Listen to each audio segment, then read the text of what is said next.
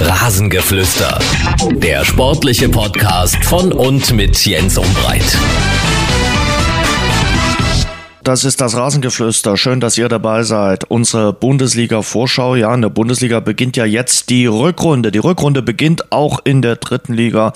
Morgen unter anderem das Spiel zwischen Dynamo Dresden und dem ersten FC Kaiserslautern. Dynamo nach der Corona-Zwangspause ja wieder am Start. Und über die dritte Liga und natürlich dann auch über Dynamo Dresden wollen wir in der nächsten Woche sprechen. Ich bin guter Hoffnung, dass wir Benny Kirsten dann wieder für eine Folge im Rasengeflüster gewinnen können. Jetzt aber schauen wir voraus auf Spieltag Nummer 18 in der Fußball-Bundesliga gemeinsam mit Sky-Kommentator Michael Born. Unser Interview. Michael Born ist am äh, Telefon. Moin, moin. Guten Morgen aus Hamburg. Michael, Hinrunde ist vorbei. 17 Spieltage haben wir erlebt in der Fußball-Bundesliga. Sprechen wir ganz kurz drüber. Größte positive Überraschung? Union? Ja, definitiv. Also die habe ich auch einige Male begleitet. Komischerweise der erste Gedanke, der einem im Kopf schießt, ich weiß nicht, wie es dir geht, wie wäre das gewesen, wenn Leute da gewesen mhm. wären. Mhm. Ähm, komisch, man kriegt es nicht raus. Man sagt es dann immer wieder, ja, wir haben uns ja alle dran gewöhnt. Nee, ich kann mich nicht dran gewöhnen. Also das waren zum Teil herausragende Leistungen und das Ganze wäre natürlich äh, noch ganz anders gewesen, wenn das Stadion an der alten Försterei immer voll gewesen wäre bei diesen Spielen. Aber gut, vielleicht nächste Saison. Ja, hoffen wir sehr drauf. Äh, bei Union hat man aber immer das Gefühl, die Fans nehmen das wahr, die geben da auch immer so ein paar kleine Zeichen, dass sie äh, mit der Mannschaft im Verbund sind. Ja, steht ja auch immer ein paar im Wald rum, die sich ja wahrscheinlich alle an die Abstandsregelung halten, nehme ich an. Also beim letzten Mal, als ich da war, habe ich nichts mehr gehört, aber die Male davor zumindest war immer was zu hören.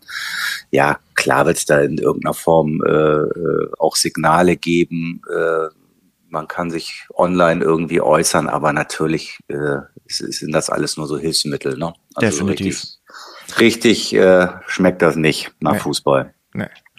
Negative Überraschung der Hinrunde? Ist nicht schwierig. Naja, da müssen wir, müssen wir nicht weit gucken in der Tabelle. Also den Kopf müssen wir nicht weit von unten nach oben bewegen, würde ich mal sagen. Ne? Also das ist klar mit Schalke. Hm. Ja, was soll ich sagen? Also äh, ich war schon irritiert. Ich war bei dem Pokalspiel. Ähm, da waberte der Name Christian Groß dann auch schon relativ groß durch die Arena. Ich glaube, auf der anderen Seite ist es auch fast egal, wer da jetzt übernommen hätte, aber auch die Entscheidung schon bemerkenswert und ja, also im Grunde sind sich ja alle einig mit dem, mit dem verlorenen Spiel gegen Köln sind sie zu, sagen wir mal, 95 Prozent schon raus, weil die anderen werden ja auch noch ein paar Punkte sammeln. Das heißt, sie müssen genau wie Mainz äh, acht Punkte aufholen auf Köln. Da stellt sich die Frage, wie das gehen soll. Schalke vielleicht noch äh, mit einer kleinen Chance bei Mainz sich komplett schwarz. Ja, da sind wir bei deinem Spiel. Du kommentierst die Mainzer gegen RB Leipzig. Also kommentierst du einen künftigen Zweitligisten? Der spricht alles dafür. Ich habe nochmal überlegt, Ausgangspunkt war ja dieser Streik und äh, damit ja, haben sie sich im Grunde so dermaßen selbst ins Bein geschossen, dass sie da stehen, wo sie jetzt stehen. Also äh, im Grunde haben sie keine Chance mehr. Ja, also sie sagen sich, äh, das Pfeifen im Walde sprechen sich jetzt selbst Mut zu nach dem Motto, wir haben jetzt nichts mehr zu verlieren.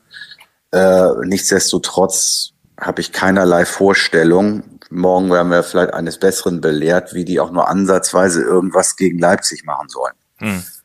Nach dem, nach dem Punktgewinn in, in, in Dortmund, das sah ja ganz vernünftig aus, gab es dann eben den Rückschlag gegen Wolfsburg. Du musst natürlich auch versuchen, mal in einen gewissen Flow zu kommen. Naja, vor allen Dingen äh, müssen sie halt zu Hause mal irgendwas reißen, haben sie noch gar kein Spiel gewonnen. Und äh, ja, jetzt kommt mit RB die unangenehmste Mannschaft, die man dann eigentlich haben kann, weil ich war jetzt gegen äh, Union hier am Stadion, auch in Leipzig und gerade was die Defensive von denen betrifft, ähm, es ist halt wirklich unglaublich, wie stark die sind. Ganz kurzer Satz noch zu äh, Mainz. Mateta ist weg.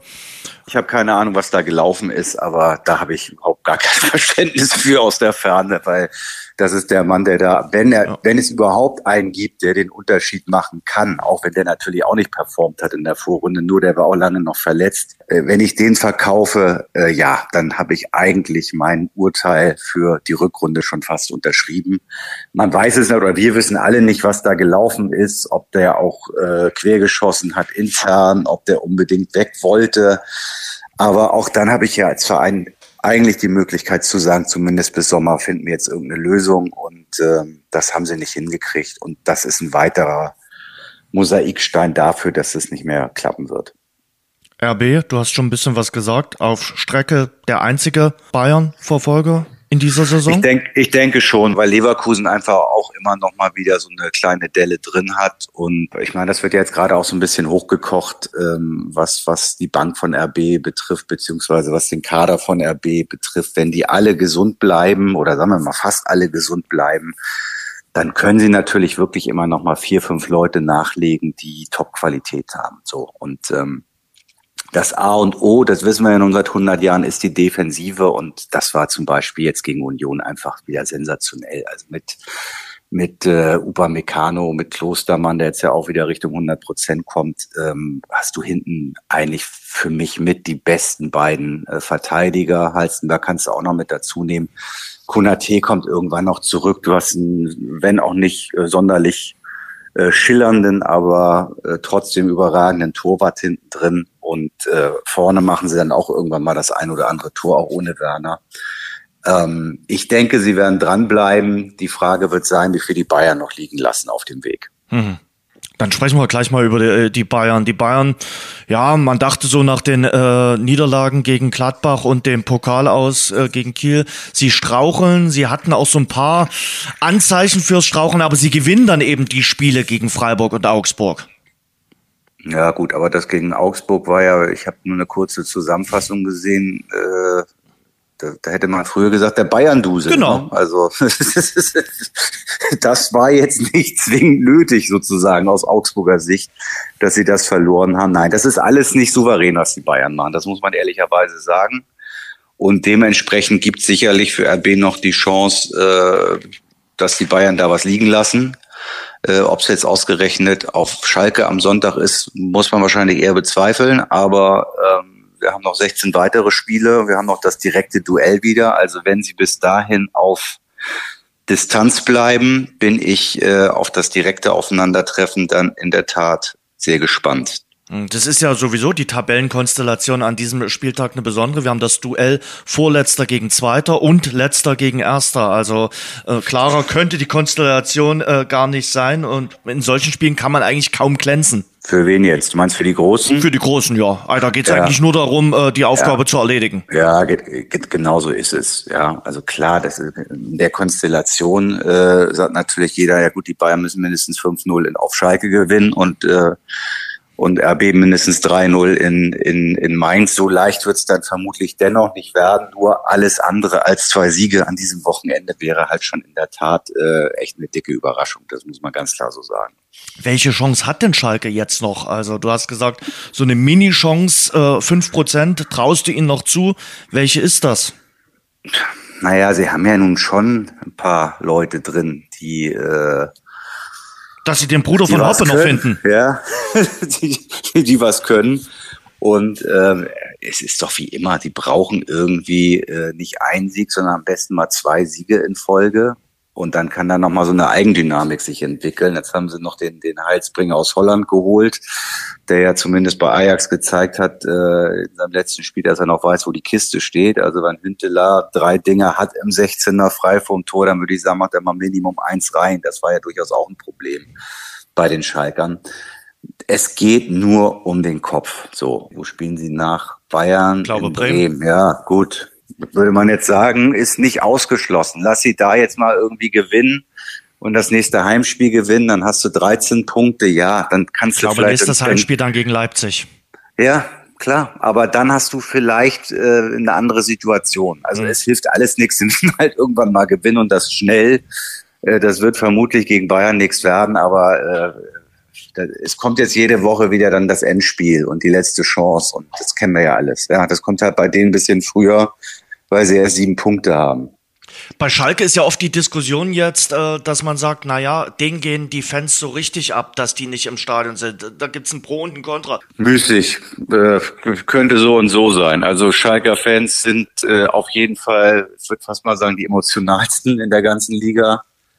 Ähm, und da geht das Pendel halt auch schnell mal von der einen Seite in die ganz andere Seite. Möglich, dass sie in der Situation jetzt nochmal wirklich den vollen Support machen würden, aber man weiß ja auch bei Schalke ist auch gerne mal nach zehn Minuten schon äh, gellend gepfiffen worden sozusagen. Das, das weiß man einfach nicht. Also ich kann mich erinnern, was war das letzte? So dieser Ultra-Auftritt, bevor sie nach Dortmund gefahren sind. Mhm. Das war das letzte, was ich in Erinnerung habe von äh, Schalker Fans danach ist jetzt auch irgendwie nichts mehr gekommen. Ja, es gab die Banner äh, dann am, ähm, am, am Jahresende, die dann immer in, in, in äh, Trainingsgeländenähe äh, aufgebracht wurden. Und das ist dann auch immer nochmal äh, passiert, wo man äh, den Unmut mit der Vereinsführung Ja, gut, okay. Hat. Aber das, das hilft ja jetzt alles auch nicht weiter. Also nee. wenn man jetzt wirklich von Support spricht für die Mannschaft, ist da dann ja auch nichts mehr gekommen. Ja, also dass die Vereinsführung äh, massive Fehler gemacht hat, das ist ja alles unstrittig, aber es geht ja eigentlich im Grunde darum, wenn man es als Fan ganz sachlich, wenn man das überhaupt kann, jetzt auf den Sport bezieht, dann müsste man ja gucken, dass man die Mannschaft jetzt irgendwie unterstützt sozusagen, weil alles, was da oben passiert, äh, hat jetzt nichts mit den letzten 17 Spielen in der Bundesliga zu tun. Also ähm, keine Ahnung. Es, ich, ich glaube, ich glaube, die Situation wäre nicht besser mit Fans, ehrlich gesagt. Aber das ist nur eine Mutmaßung.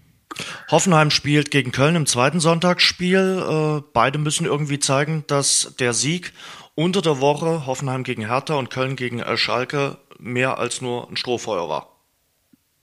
Ja, habe ich jetzt bei Hoffenheim weniger Sorgen. Da war ich auch in Berlin. Das war schon gerade von der Einsatzbereitschaft außergewöhnlich. Also es war schon zu sehen, dass da irgendwas passiert ist. Die haben auch Glück gehabt in den ersten 20 Minuten. Kurz nach der Pause war er auch nochmal dran. Aber du hast gesehen, auch an den ganzen Laufdaten und so, dass da wirklich ähm, die es verstanden haben, das als Mannschaft zu machen. Und wenn du dann halt noch Kramaric hast, der langsam wieder Richtung Topform sich bewegt, hast du einen der besten Offensivspieler äh, in der Bundesliga in deiner Mannschaft und das kann Köln sicherlich nicht behaupten. Also die müssen äh, das, ja, wie es dann immer so heißt, gemeinsam lösen. Aber da sie auswärts spielen, keine Ahnung. Ähm, auf der anderen Seite zu Hause haben sie auch noch gar nichts gerissen. Vielleicht kommt ihnen das sogar eher noch ein bisschen entgegen, dass sie in Hoffenheim spielen. Ähm, das ist ja sowieso eine Sache, die sich durch die ganze Corona-Saison jetzt zieht, dass, glaube ich, äh, Heimsiege und Auswärtssiege genau ja. exakt gleich sind. Ja. Das ist ein äh, Phänomen, ja. also das, der, der Heimvorteil insofern ist das. Insofern ist das für, für den FC vielleicht äh, gar nicht mal so schlecht. Also in erster Linie müsste da auch natürlich äh, Selbstbewusstsein da sein. Ja, also das, das war äh, bestimmt nicht schön insgesamt, aber da ging es nur um die drei Punkte, die haben sie geholt und jetzt haben sie Anschluss an 15, 14, 13, 12, wenn man so will.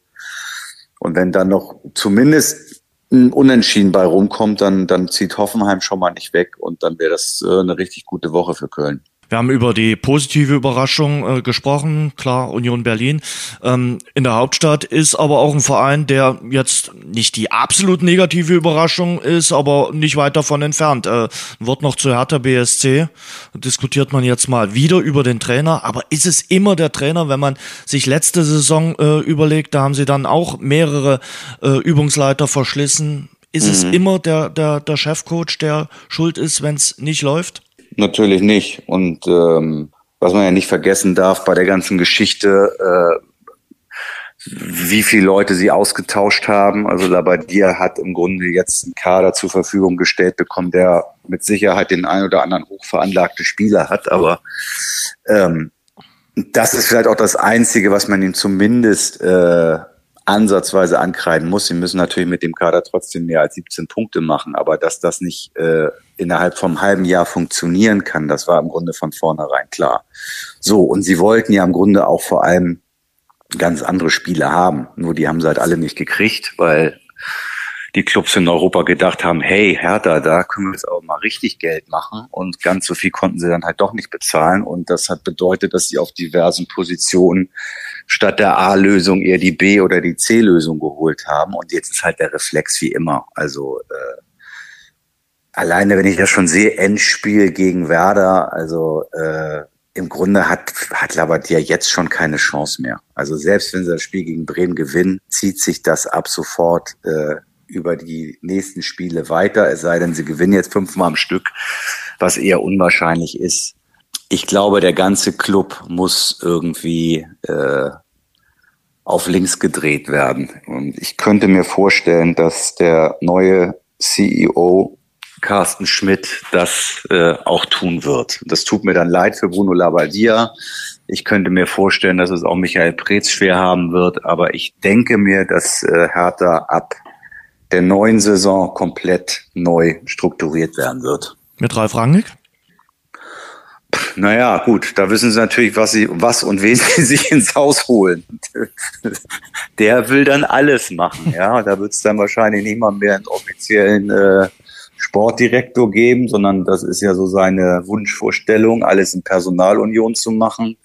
Vielleicht mit dem einen oder anderen Assistenztrainer mehr. Ich glaube, sein Traum, äh, in England Trainer zu werden, äh, wird auf absehbare Zeit nicht in Erfüllung gehen. Und insofern könnte ich mir sehr gut vorstellen, wenn er den äh, Auftrag angeboten bekommt, die Hertha zu machen, dass er das machen würde. Da sind wir auch wieder schön im Konjunktiv unterwegs.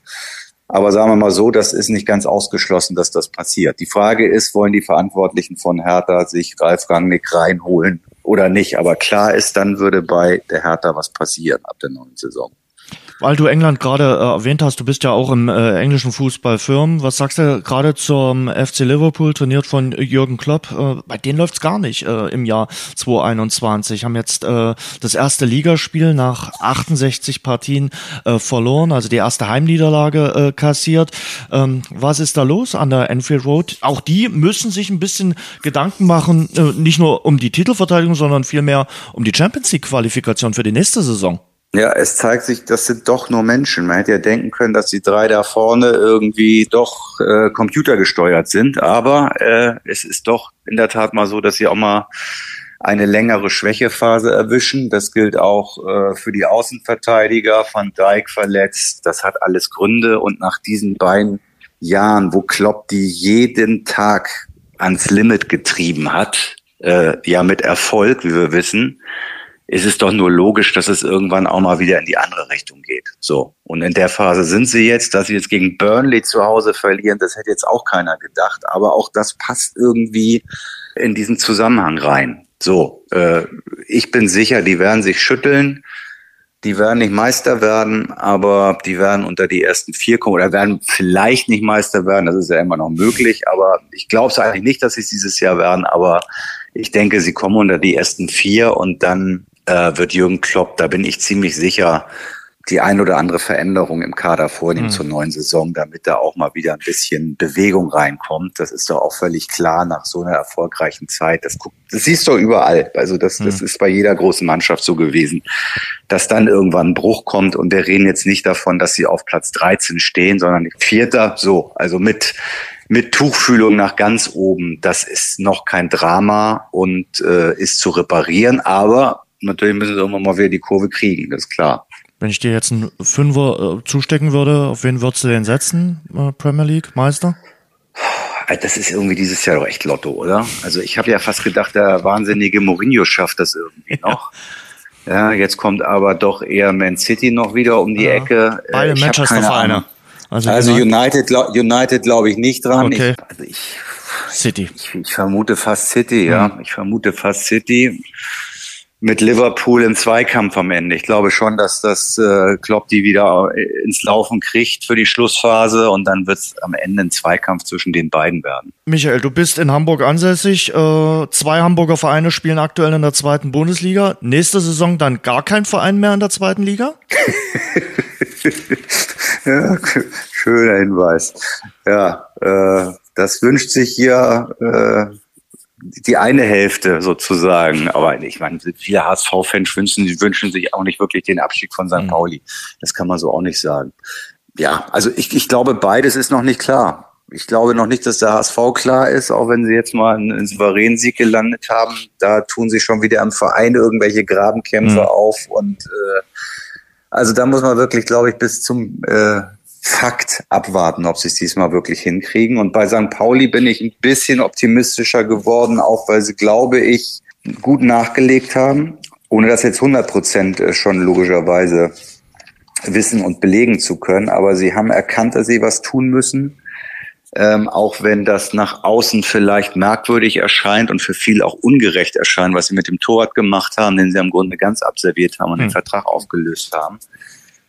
Aber ich habe das Gefühl, dass das durchaus noch mal ein bisschen was ähm, bewegt. Und ich meine, sie haben einen Punkt Rückstand auf Platz 15. Also äh, der, der Punkt ist, ich denke, dass es mehr oder minder fast die vier da unten unter sich ausmachen. So sieht's fast aus. Vielleicht rückt einer noch mit rein, aber insofern bist du natürlich wirklich, ja, du hast nicht so viel Auswahl sozusagen, wie du noch mit reinziehen kannst ich glaube, es wird beides spannend bis zum letzten Moment, sowohl ob der HSV hochgeht, als auch ob St. Pauli drin bleibt. Und ich würde mir natürlich ehrlich gesagt als Hamburger wünschen, dass einer hochgeht und einer drin bleibt. Mal sehen, wie es kommt. Mal schauen. Äh, auf jeden Fall hat St. Pauli bis jetzt am Trainer festgehalten, was ja sonst in dem Geschäft auch nicht immer üblich ist. Äh, da wird dann gerne. Naja, gut, das hat natürlich Gründe. Also das ist auch vom Präsidenten mehr oder minder die letzte Patrone mhm. gewesen, der auch Trainer und Sportdirektoren äh, verschlissen hat in den letzten Jahren. Äh, dann hat man sich darauf geeinigt, okay, wir nehmen jemanden aus dem eigenen Bereich und also ich glaube, dann wäre es auch irgendwann für, äh, für den Präsidenten ähm, schwer geworden, noch zu vermitteln, was und wofür er eigentlich steht. Also das ist sicherlich auch ein bisschen Eigenzweck, dass sie, dass sie an Schulz festhalten. Ich finde, er macht's gut, aber er ist halt äh, Novize in der zweiten Liga. So, und jetzt wird sich zeigen in der Rückrunde, ob sie es hinbekommen. Wer mehr von dir hören will, äh, Podcast-Empfehlung der 16er.de. Äh, du hast mit äh, Ole Werner in dieser Woche gesprochen. Letzte Woche Christoph Kramer, glaube ich. Diese Woche genau. Ole Werner. Illustre Gäste. Mach mal so, wie heißt das so schön, den Cliffhanger. Was erfahren wir von Ole Werner? Ich bin absolut verblüfft gewesen, muss ich sagen. Also ähm, wir hatten den schon länger auf dem Zettel, mhm. weil er ja bei Holstein wirklich auch einen guten Job macht. Und dann wollte ich ihn natürlich nach dem Bayern-Spiel unbedingt haben. Am liebsten hätte ich ihn schon Montag gehabt. Da hat er dann aber gesagt, nee, ich muss auch mal einen Tag durchpusten. Mhm. Äh, okay, aber gestern hat er dann mitgemacht und also er ist halt, äh, der, der ist 32, aber man hat irgendwie das Gefühl, man spricht mit einem 52-Jährigen. Der, der ist unheimlich klar, äh, der kann die Dinge wirklich auf den Punkt bringen. Der hat unheimlich gut erklärt, wie sie Neuzugänge scouten, wie sie mit denen äh, umgehen, wie sie die dann überzeugen, was seine Spielidee ist, wie er den Nachwuchs sieht. Ähm, also es war wirklich ein Riesengespräch, muss ich sagen, auch sehr lang. Äh, eigentlich wollten wir ein bisschen kürzer werden insgesamt, aber das war auch wieder, glaube ich, eine Stunde oder mhm. so. Auf jeden Fall kann ich das wirklich nur empfehlen, um, um auch ein bisschen mehr zu erfahren als das, was man halt normalerweise äh, liest Dafür haben wir das Ding aus der Taufe gehoben vor anderthalb Jahren, Evalin und ich. Und ich muss sagen, es ist, macht immer noch Spaß und es ist immer noch so, dass wir nach den Gesprächen immer schlauer sind als vorher. Und das war die Idee dabei. Also man erfährt einfach schon mehr über, über die Hintergründe im Profifußball. Großartig.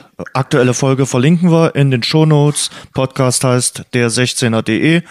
Und äh, da gibt's mehr von Michael Born und dann auch von Ewald Lien. Also durchaus hörenswert. So sieht's aus. Michael, vielen Dank fürs Gespräch. Dann wünsche ich ein schönes Wochenende und bis zum nächsten Mal. Grüße. Das war das Rasengeflüster. Danke fürs Hören. Und denkt dran, abonniert uns bei Spotify, Apple Podcast, Audio Now und überall dort, wo es gute Podcasts gibt. Mehr Infos, mehr Hintergründe im Netz auf rasengeflüster.de.